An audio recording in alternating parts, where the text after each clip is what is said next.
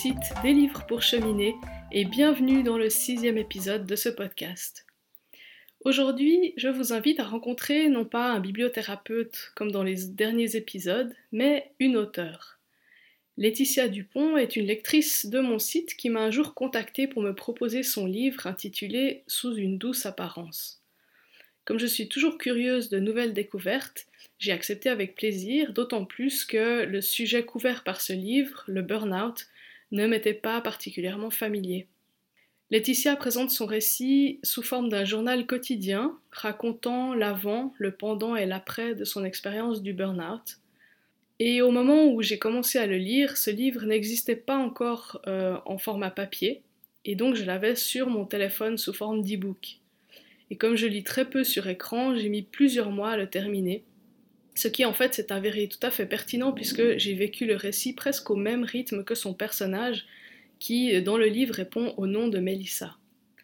donc petit à petit, je me suis glissée dans la peau de Mélissa, vivant à ses côtés l'engrenage implacable de sa vie professionnelle, le déni des signaux que son corps lui envoyait, et puis un matin, l'impossibilité de pouvoir simplement se lever et les relations avec sa famille, les divers professionnels qu'elle va consulter pour chercher de l'aide, le fond du trou, les idées noires, et puis sa lente reconstruction. Tout ça est décrit avec beaucoup d'authenticité et de transparence. Et personnellement, ce récit m'a beaucoup touchée et j'ai donc eu envie de partager l'histoire de Laetitia Melissa, donc Laetitia dans la vraie vie et Melissa dans le livre, avec vous. Et donc partons maintenant à la rencontre de Laetitia. Euh, bonjour Laetitia, merci beaucoup d'avoir euh, accepté de faire cette interview. Bonjour Aline, merci pour ton invitation. Avec plaisir. Donc si je t'ai proposé de faire cette petite interview, c'est parce que tu as écrit un livre, euh, un livre témoignage sur le burn-out. Alors avant de parler de, ton livre et puis du sujet du burn-out, est-ce que tu peux te présenter en quelques mots? En quelques mots, Laetitia, j'ai 40 ans, je suis maman de deux enfants. Euh, j'étais enseignante quand j'ai fait le burn-out, enseignante depuis 17 ans. Voilà, j'habite dans la région lyonnaise depuis que je suis toute petite. Et que dire euh, sur moi euh, J'aime le sport, la lecture, le voyager. Voilà. Super. Donc tu, tu, viens de nous dire que tu étais enseignante quand tu as fait ton burn-out. Est-ce que tu peux nous raconter un petit peu bah, ton histoire et comment est-ce que ça s'est passé? Euh, si on remonte euh, très très loin, j'ai voulu être enseignante depuis que je suis toute petite. En fait, c'était euh, mon rêve d'enfant. quand les profs à l'école justement me demandent qu'est-ce que tu veux faire plus tard, moi c'était je serai maîtresse, maîtresse dès le CP. Donc j'ai filé tout droit, j'ai fait mes études pour être enseignante. j'ai même pas cherché ailleurs. et donc bah, je me suis trouvée devant une classe, j'avais 21 ans premier contact un petit peu particulier avec la classe, puisque dès le premier jour, j'ai une petite fille qui s'est allongée par terre et qui refusait de s'asseoir sur sa chaise. Et là, je me suis dit, oulala, là là, je crois pas que j'ai subi la bonne formation. Ah, Donc voilà, c'est un petit signe maintenant qui me fait sourire en fait, mais je me dis, est-ce qu'il n'y avait pas un message quelque part euh, derrière ce petit symbole? Euh, j'ai enseigné prioritairement en zone prioritaire euh, REP+, les zones sensibles. Euh, voilà, pendant 17 ans. Et puis, au bout d'un moment, je commençais un peu à tourner en rond dans le métier. J'avais testé euh, pas mal de classes. Alors, j'étais enseignante en primaire. Pour situer, c'est des élèves de CP ou CN2, mhm. entre 6 et 12 ans. Euh, et puis, j'avais envie de voir un peu plus loin parce que j'avais l'impression que certains élèves, j'arrivais pas à les aider suffisamment, que j'étais arrivée au bout un peu de mes possibilités professionnelles. Euh, donc, je me suis dit, bah, je vais m'engager euh, dans une formation pour devenir enseignante spécialisée. Mhm. Et euh, du coup, en savoir un peu plus. Et c'était une spécialisation pour enseigner auprès des élèves qui ont des difficultés de comportement. Donc voilà, je suis arrivée dans cette formation toute motivée, pleine d'enthousiasme, etc. Alors que j'avais eu des signes précurseurs, notamment pas mal d'alertes de ma famille en me disant de me calmer, de lever le pied sur le boulot. Et je m'étais évanouie plusieurs fois dans ma classe. D'accord. Et moi, je disais non, non, non, non, ça va bien. Enfin, j'étais ultra motivée pour entamer euh, ma formation. Euh, elle commençait en septembre 2018. Et euh, bah, pour bien me préparer, pendant les vacances juillet-août 2018, bah, j'ai fait que bosser.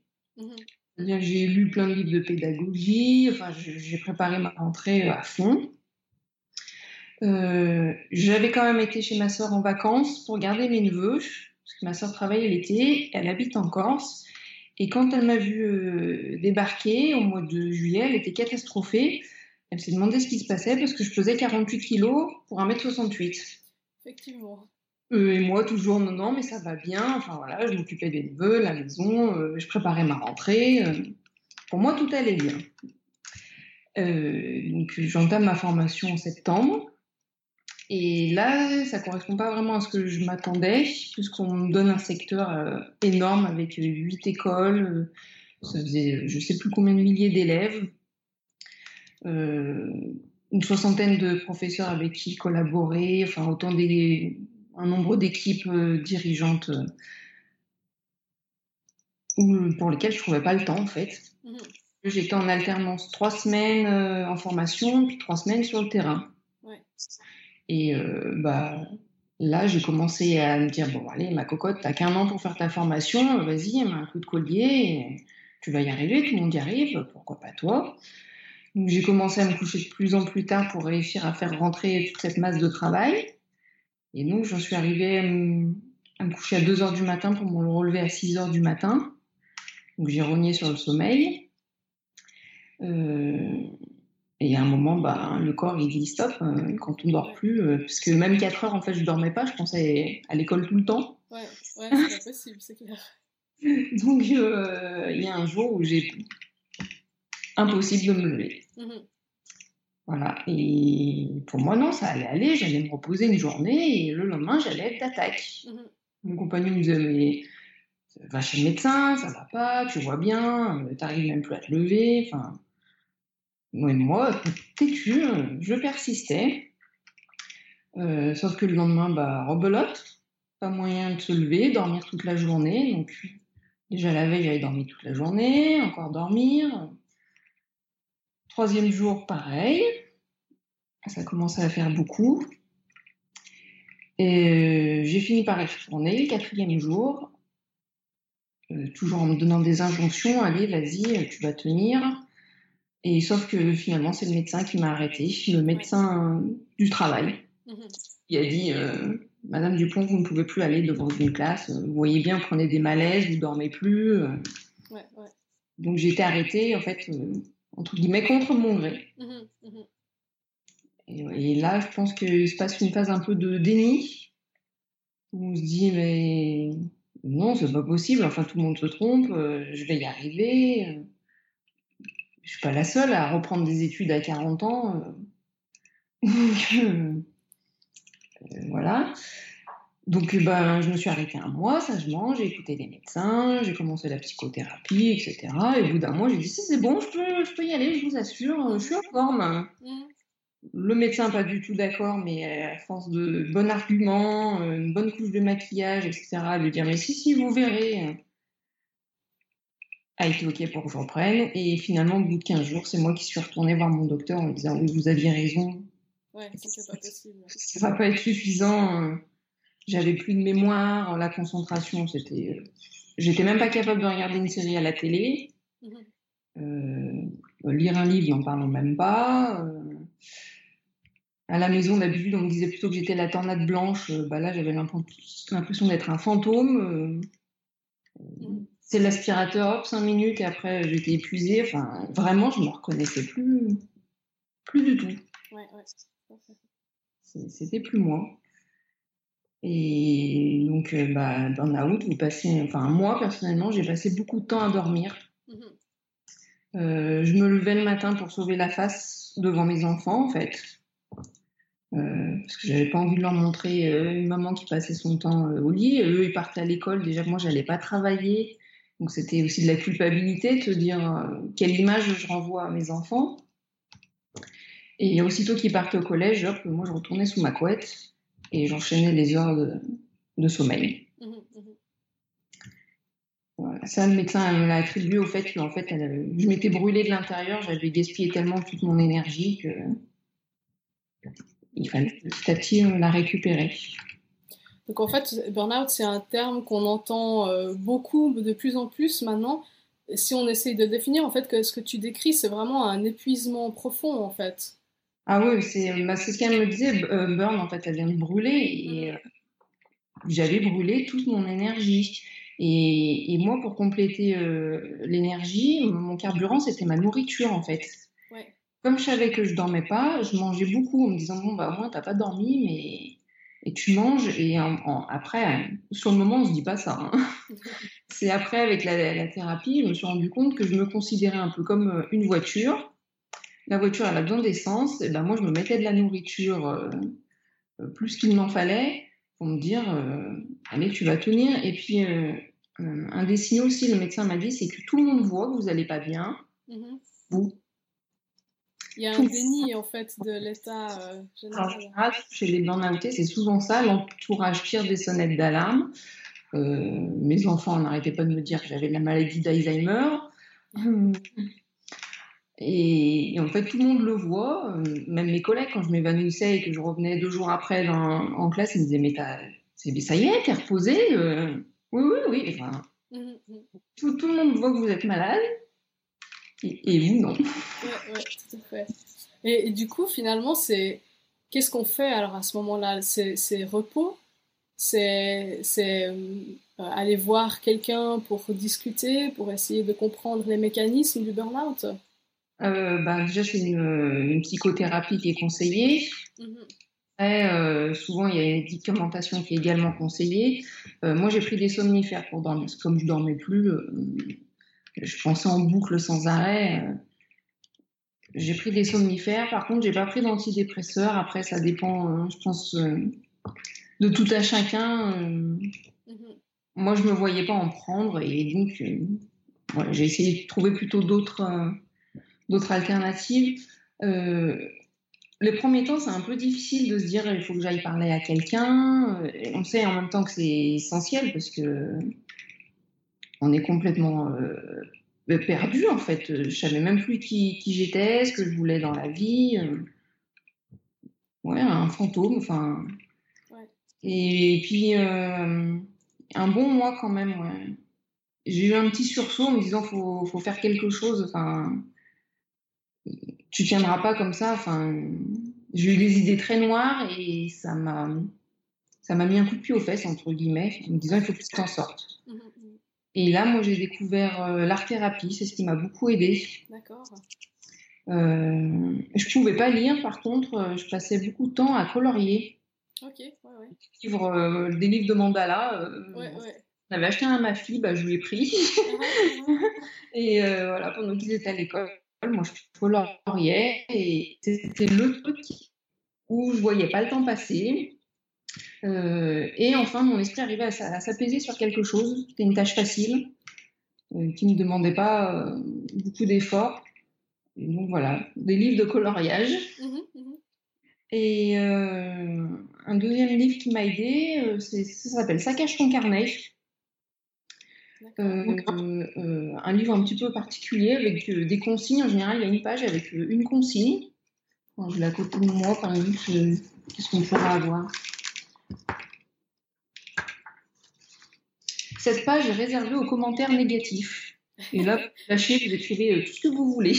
D'accord. Euh,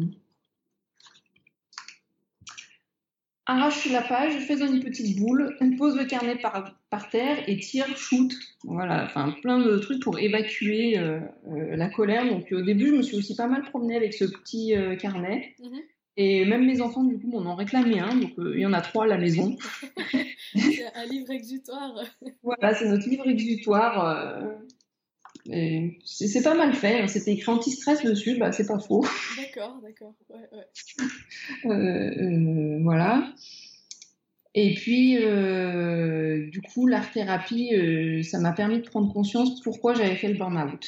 Mmh euh, il y avait effectivement euh, les demandes trop importantes du boulot que je ne pouvais pas gérer et ma personnalité en face où moi je savais pas dire non. Mmh mmh Parce que quelqu'un qui aurait dit qui aurait dit non, bah voilà, stop, il rentrait chez lui, il a dit moi je peux plus, là j'ai fini, euh, on verra demain. Tandis que moi, si on m'envoyait un mail le samedi soir à 22h45, euh, à 22h50, j'avais répondu. Ouais. Euh, je me levais le dimanche matin, première chose, je consultais mes mails et je répondais. Ouais. J'ai pas su mettre. Pas de limite en fait. J'ai pas su mettre de barrières et de limites. Mhm. Donc euh, voilà, il y a- il y, a aussi ce côté personnalité où- qui joue dans, dans le burn-out et puis toujours vouloir bien faire. Un peu la petite euh, élève modèle. euh, voilà. J'étais un peu aussi petite. C'est une combinaison de plusieurs facteurs. euh. Certaines personnalités, mon médecin m'a dit, ne seront jamais touchées par un burn-out. Ouais, On fait. leur mettre la même quantité de travail qu'à vous. Euh, ça leur passera au-dessus de la tête. Mhm. Et, et puis voilà, si elles ont prévu un match de foot, elles iront à leur match de foot. Euh, si elles ont prévu d'aller au ciné, elles iront se détendre. Et Ouais. par contre, les gens un peu plus perfectionnistes ou qui ne savent pas dire non euh, vont vite se laisser marcher dessus. Puis en général, on les repère. Ouais, ouais, ouais. Ah ben, on va demander à Laetitia, elle va nous dire oui. Tout à fait. Donc, euh, Et euh, à quel moment est-ce que tu t'es mis à écrire en fait? Parce que donc, dans ton livre, tu racontes euh, jour après jour en fait le quotidien de ce que tu viens de nous raconter Mhm. euh, en plus de détails. Est-ce que tu, tu l'as écrit pendant ou est-ce que tu l'as écrit après euh, en, en te souvenant des événements ou est-ce que ça a été un processus qui a fait partie en fait de ton, de ton, ton traitement ou de ta guérison de, de... Ouais. ah, plein de choses en même temps. Euh, en fait, d'abord des petites étincelles. J'avais été consulter euh, une dame euh, qui était praticienne de Reiki. Et en sortir du rendez-vous, je sais pas pourquoi, elle m'a dit Vous devriez écrire. Mhm. Bon, elle ne me connaissait pas, enfin, on avait parlé plein de choses, etc. Bon, voilà, j'ai mis ça dans un coin de ma tête. Deux semaines plus tard, je vois pour la première fois une art thérapeute. Et donc, le premier rendez-vous, on ne fait pas d'art, c'est surtout un échange, une discussion. Et puis, à la fin, euh, elle aussi, elle me parle d'écriture. Ouais. Bon, Tiens, deux fois. euh, et bon, voilà. Et puis, je pars faire des courses euh, avec toute la petite famille. Et il y avait un rayon librairie. Et je leur ai dit, bah attendez, je vais regarder, j'ai envie de m'acheter un carnet. Mhm. Et je me suis acheté un, un- un carnet sur lequel dessus il y avait un petit message en anglais qui disait Tu es ta propre beauté. D'accord. Et voilà, j'ai acheté ce carnet. Et le soir, tout de suite, quand je suis rentrée, euh, j'ai commencé à écrire en fait pour ne pas oublier, parce que je m'apercevais que j'oubliais plein de choses. Mais j'avais l'impression, ma mémoire, c'était un- un- une grosse meule de gruyère. Mhm. Donc au départ, c'était pour pas oublier que j'ai écrit. Et puis euh, j'avais trouvé un, sur internet sept questions pour faire le point. Donc chaque soir, euh, je prenais une question puis j'y répondais. Donc voilà, au début, l'écriture, ça a commencé euh, comme ça, pour pas oublier et pour essayer de faire le point. Ouais, ouais. Euh, voilà. Et puis après, j'ai continué en parallèle mes rendez-vous en art-thérapie. Et un jour, l'art-thérapeute, elle me dit, ben, Laetitia, est-ce que tu voudrais écrire un texte pour accompagner ta création artistique Mhm. Je lui dis, bah oui, pourquoi pas. Euh, donc c'est à, à partir de cartes de compte. Et là, j'écris un, un texte, je lui lis et elle s'est mise à pleurer. D'accord. Euh, et il m'a dit, mais j'ai jamais vu ça, quelqu'un qui écrit euh, d'un trait pendant une heure, qui se corrige à peine et qui me transmet une telle émotion. Ouais. Euh, alors, ça a été assez fort parce qu'elle m'a renvoyé. Euh, et autre euh, point, dans la même période, euh, ma sœur est venue de Corse pour me rendre visite à l'improviste, en fait, euh, parce qu'elle ne me croyait pas de ce que je lui disais au téléphone. Euh, je lui disais oui, oui, ça va bien, t'inquiète, etc. Et donc, elle s'est dit, je vais venir voir par moi-même. Mhm. Donc, elle est montée un week-end. euh, et bon, elle avait plein de questions, etc. Et pour moi, c'est difficile de lui expliquer euh, plein de choses, tout ce qui concernait euh, la boulimie, les idées noires, euh, la culpabilité de ne pas s'occuper de ses enfants et tout ça. Et comme j'arrivais pas trop à, à lui dire tout ce que j'avais envie de lui dire, euh, on a pris un peu un rendez-vous. Je lui ai dit, bah, je suis en train d'écrire des choses pour pas oublier. Si tu veux, euh, je, euh, je te, je te le ferai lire. Ouais, ouais. D'accord. Et elle m'a dit, bah, euh, d'accord. donc voilà, comme je voulais pas lui faire lire un, un brouillon, j'ai repris toutes mes notes et je les ai tapées à l'ordinateur. D'accord. Et euh, je suis allée la voir au mois de juillet. Donc elle, elle était venue en, en avril, je ne sais plus, vers mi-avril. Et je, je suis partie avec mon petit fichier euh, pour lui faire lire. Donc au début, c'était un livre pour ma... Après, pour ma sœur, en fait. Départ, ouais, pas oublier. Et après, pour ma sœur. Et une troisième personne est intervenue, ma meilleure amie de faculté, euh, avec laquelle j'avais pas eu de contact depuis un petit bout de temps, m'envoie un message sur Facebook et on commence à discuter, etc. Je lui raconte que c'est un peu compliqué, que j'ai fait un burn-out. Euh, elle connaît aussi ma sœur, voilà, on échange toutes les trois et elle, je sais pas comment, euh, atterrit euh, sur elle que j'ai écrit euh, quelque chose là-dessus. Mhm. Elle me dit, ah bah, tu peux me l'envoyer, ça me fait trop plaisir de le lire, euh, ça permettrait de, voilà, comme on revient de se contacter, de voir ce que tu es devenu. Comme j'ai confiance en elle, euh, je lui envoie. Mhm. Donc voilà, ma sœur et, elle s'appelle Mina, chacune de leur côté euh, euh, lisent ce texte. Et euh, alors ma sœur euh, me rappelle en me disant, je suis désolée, j'arrive pas à aller au bout, je, je pleure à toutes les pages. Donc, elle me dit, je le lirai, mais pour l'instant, je vais le mettre de côté. Et ma copine, elle m'écrit, mais j'aurais pu acheter ton bouquin dans une librairie, enfin, ça aurait été pas, quoi. Ouais, ouais. Alors, ah bon, euh, enfin, moi, je m'attendais pas à ça. Euh, ça m'a un peu, ouais, ça m'a surprise et en même temps boostée. Je me suis lancé un défi. Je me suis dit, bon, bah, je vais demander à quelqu'un d'inconnu. Mhm. Parce que ma ah, forcément, va pas me dire que c'est nul. Ouais, ouais, ouais. Ma meilleure amie euh, de fac, euh, bon, elle est gentille avec moi aussi, donc euh, elle, elle va pas non plus me dire que c'est pas terrible. Donc j'envoie un, un mail sur Instagram à une, une, une femme qui donne des avis sur tous les bouquins qu'elle lit, et à chaque fois elle écrit une petite lettre à l'auteur, elle lui dit cher toi, et elle écrit ce qu'elle pense du livre. D'accord.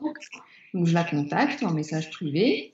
Euh, elle s'appelle Mallory et euh, je lui dis bah voilà j'ai écrit quelque chose, euh, c'est pas paru, mais j'aimerais bien avoir un, un retour sincère comme tu fais avec des livres que tu achètes en librairie et que tu me fasses une petite lettre une fois que tu auras fini, cher toi. Ouais, ouais. Est-ce que tu accepterais Et elle, elle, tout de suite elle me dit oui.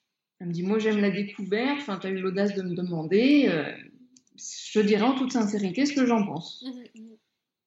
Et, et du coup, son avis était plutôt positif. Et là, je me suis dit, bah, pourquoi pas euh, essayer de le, de le- de le sortir, quoi, de l'auto-publier. Ouais. Euh, et puis, il est arrivé. Euh, il a failli ne pas sortir, en, en fait, parce que à chaque fois, je repoussais un peu, pour dire, je trouvais toujours une excuse, j'arrêtais pas de le relire, etc. Et euh, la cousine de, de mes enfants, qui a une trentaine d'années et qui a eu un passage compliqué aussi avec le boulot, un jour m'a dit euh, Tu sais, Laetitia, si tu repousses sans arrêt, tu ne le trouveras jamais parfait, le livre. Il ne sortira jamais. Ouais. Et là, ça m'a fait tilt. J'ai posé une date. Mhm. J'ai posé la date du 21 décembre 2018. Je l'ai écrite euh, dans un petit livre que j'avais acheté euh, qui s'appelle 100 jours pour soi, où on se lance des petits objectifs. Et du coup, le 21 décembre 2018, j'ai cliqué et il est parti euh, sur Amazon. Ouais, ouais, ouais. voilà. Donc en fait, c'est une succession de, de rencontres euh, Ouais. qui a donné. C'est vrai qu'il est, il est vraiment touchant ton livre et il est extrêmement intéressant. Moi, j'ai personnellement, j'ai jamais euh, vécu de burn-out moi-même ou même euh, avec des proches euh, dans ma vie et du coup, en le lisant, j'ai vraiment eu l'impression de mieux comprendre et presque de l'avoir vécu à tes côtés, évidemment sans les mauvais côtés, parce que bon, c'est juste un livre, mais disons que je me dis maintenant, si je, si j'étais face à quelqu'un qui vivait euh, cette réalité, je me sentirais mieux armée pour l'accompagner, pour le comprendre, euh, pour faire face à cette situation, en fait. Et je trouvais que c'était vraiment, euh, c'était vraiment hyper utile, en fait, de pouvoir lire ce, ce genre de témoignages. Euh, Ça me fait plaisir ton retour parce que euh, quand je me suis dit que j'allais le sortir, c'était en même temps pour moi, il m'a servi de thérapie, faut pas se, se le cacher. Hein. J'ai pu poser pas mal de mots bah, sur mes mots. Euh, et en même temps, je me suis dit si ça peut euh, aider à comprendre, euh, parce qu'on entend beaucoup ce mot et j'ai peur qu'il soit galvaudé aussi. Parce que c'est pas non plus juste bah, je suis fatiguée du boulot. Il y a plein de gens qui sont fatigués de leur boulot. Donc je voulais aussi que, voilà, que ce mot ne soit pas galvaudé, qu'on comprenne vraiment euh, ce que c'est. Et puis euh, peut-être servir un peu de prévention à, des personnes peut-être pourront dire ah oui ça je suis un peu comme ça ou mhm. et de s'arrêter avant avant l'extrémité que j'ai atteinte. Ouais, ouais.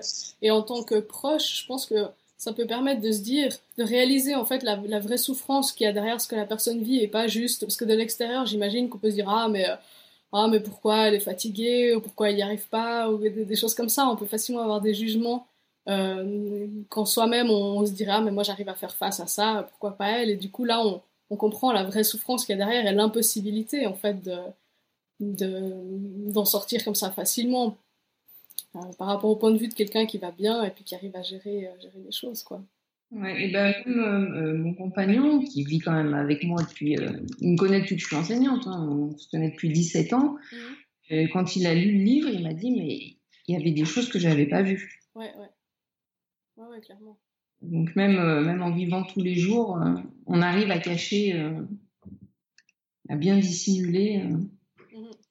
tous les mots psychiques qu'on a dans la tête. Hein. Ouais, ouais, tout à fait. Et euh, en tant que bibliothérapeute, en fait, en, lisant ton, ton, récit, je me suis posé la question euh, de quelle était la possibilité d'utiliser la lecture quand on, quand on traverse ce que tu as traversé. Donc là, tu, tu l'as dit tout à l'heure à, demi-mot qu'en fait, au début, c'est pas possible de lire. Euh, donc tu as fait du coloriage ou des choses comme ça. Mm. À quel moment est-ce que tu as pu revenir à un livre, euh, lire quelque chose, utiliser la lecture. Est-ce que tu as pu utiliser la lecture pour, euh, pour t'aider aussi? Alors, j'ai utilisé euh, la lecture dans un second temps. plutôt des livres qui associent développement personnel et puis roman. Mm-hmm. parce qu'au départ, j'avais emprunté des livres à la bibliothèque un peu théoriques sur le burn-out. il y avait, par exemple, je crois, le burn-out pour les nuls. Enfin, il y, a, voilà, il y des trucs théoriques. Et ben, alors là, je décrochais. C'était euh. déjà euh, violent de me replonger dans les, les symptômes, enfin, etc. Et puis, euh, souvent, ils disaient comment prévenir. Et moi, je me disais, bah, au secours, j'ai pas, j'ai pas fait tout ça. Donc, c'était plutôt, voilà, ça alliait une histoire avec le développement personnel. j'ai plus accroché. Alors, j'ai fait mon burn-out fin janvier, début février. J'ai commencé à relire, je crois, fin, fin avril. D'accord. À peu près.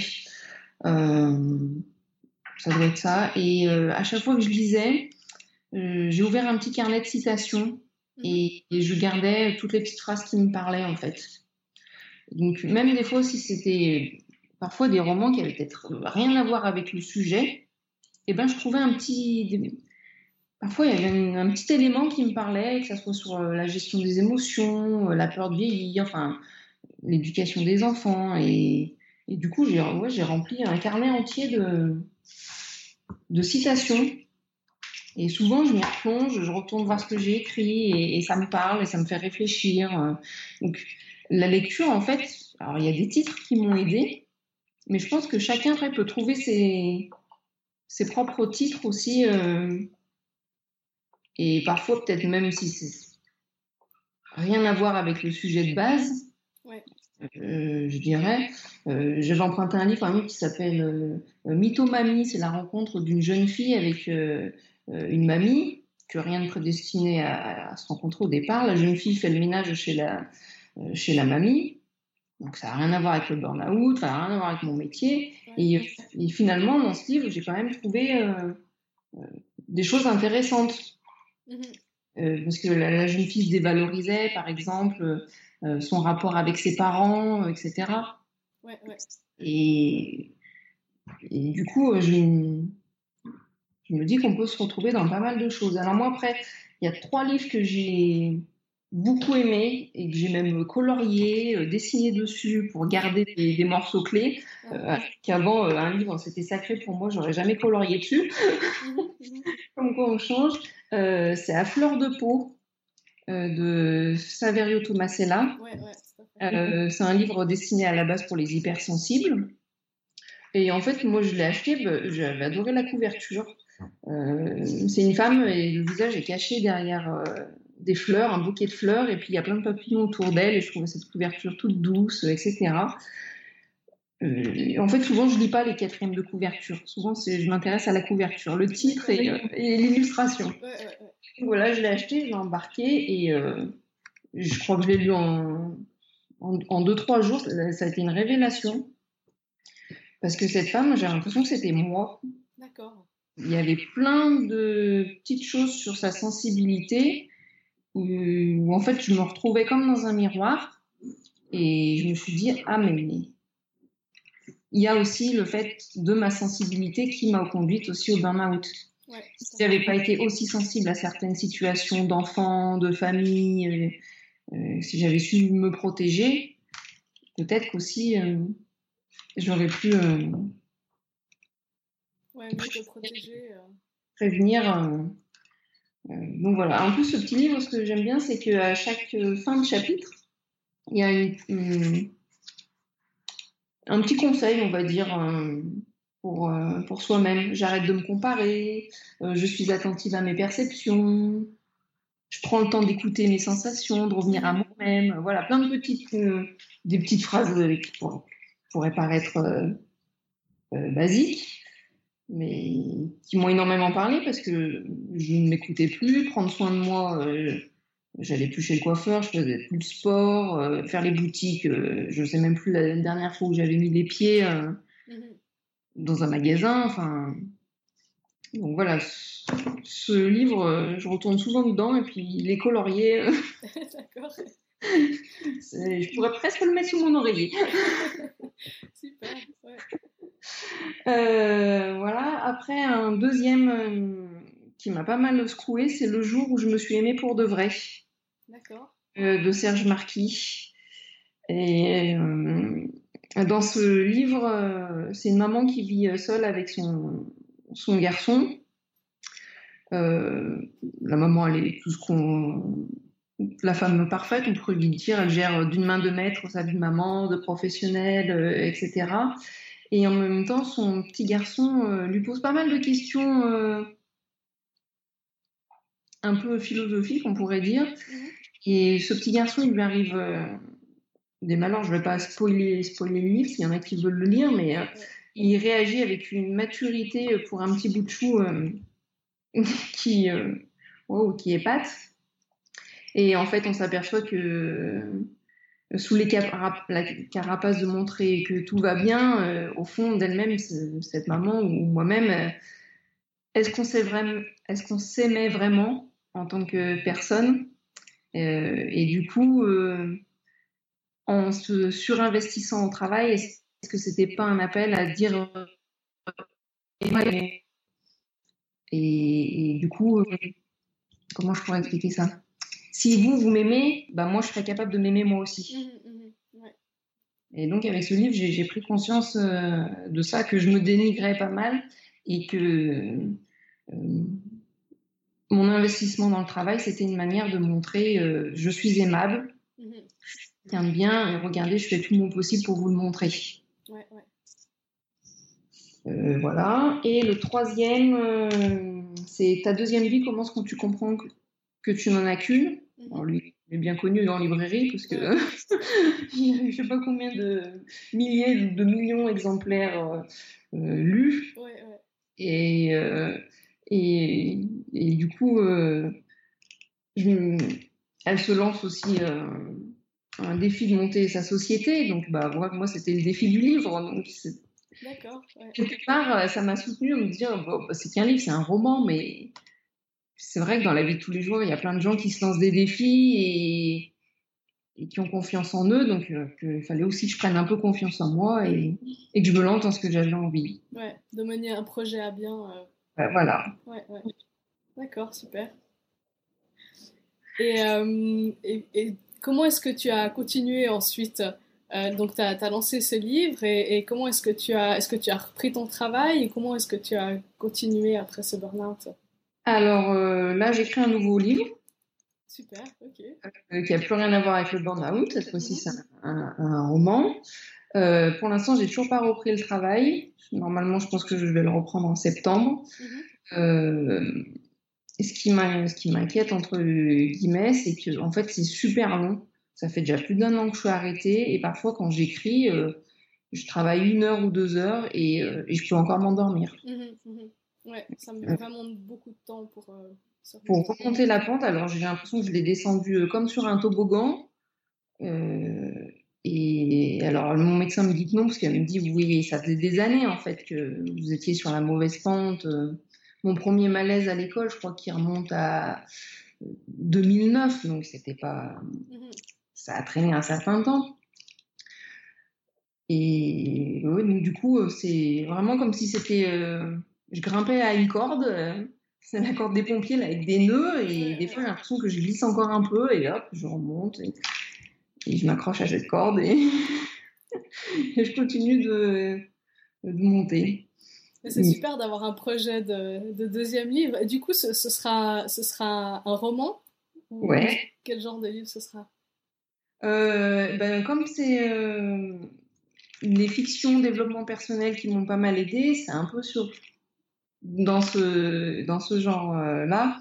Donc au départ, c'est toujours l'histoire d'une femme. Mm-hmm. Cette fois-ci, c'est Julia. Et Julia, elle vit un drame dans sa vie et justement, on va l'accompagner, voir quel est ce drame et puis qu'est-ce qui va l'aider. Pour l'instant, j'en suis à peu près, je pense, à la moitié du livre. D'accord. Et trois quarts. Et j'aimerais bien pouvoir le sortir euh, à l'automne. Super, voilà, je m'aurais eu de le lire en tout cas. ok. Est-ce que tu as, quelque chose d'autre que tu aimerais partager euh, dans cette euh, interview? J'ai dit déjà pas mal de choses. Hein. Dans les autres livres euh, qui m'ont aidé, euh, alors moi c'est parce que j'aime l'écriture forcément, mais c'est des livres où, justement on pouvait euh, écrire. Par exemple, il y a un petit livre qui s'appelle 5 minutes à moi. C'est chaque jour, on prend 5 minutes et c'est toujours le même, un peu le même rituel. avoir une pensée positive, par exemple, formuler une intention. et ça, chaque matin, je l'avais inclus dans ma, dans ma matinée.